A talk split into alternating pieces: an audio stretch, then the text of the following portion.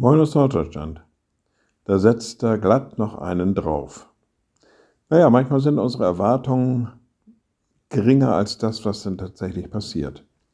Wir haben vielleicht die Erwartung, dies und jenes passiert und plötzlich wird viel mehr und etwas noch viel Größeres daraus.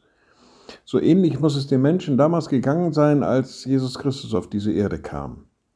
Sie meinten vielleicht, naja, das ist der Erlöser, das ist der, der uns politisch frei macht von den Römern. Und dann sagt Jesus an einer Stelle, ihr sollt nicht meinen, dass ich gekommen bin, das Gesetz oder die Propheten aufzulösen. Ich bin nicht gekommen aufzulösen, sondern zu erfüllen.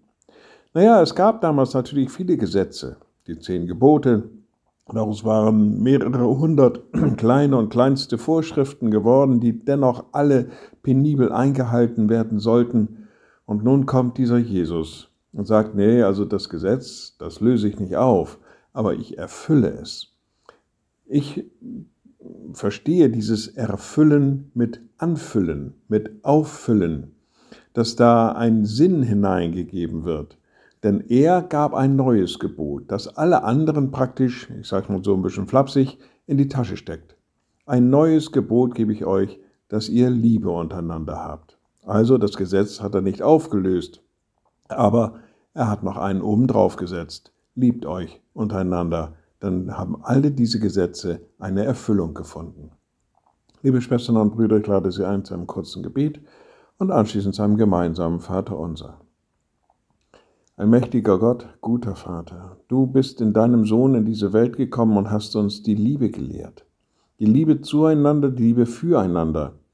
Die Liebe, die den anderen trägt und hebt und ihm nahe ist und ihm hilft. Gib, dass wir damit unser Leben erfüllen. Und wir beten gemeinsam, unser Vater im Himmel, dein Name werde geheiligt, dein Reich komme, dein Wille geschehe wie im Himmel, so auf Erden. Unser tägliches Brot gib uns heute und vergib uns unsere Schuld, wie auch wir vergeben unseren Schuldigern. Und führe uns nicht in Versuchung, sondern erlöse uns von dem Übel, denn dein ist das Reich und die Kraft und die Herrlichkeit in Ewigkeit. Amen. So seid gesegnet, bleibt behütet und bleibt gesund. Tschüss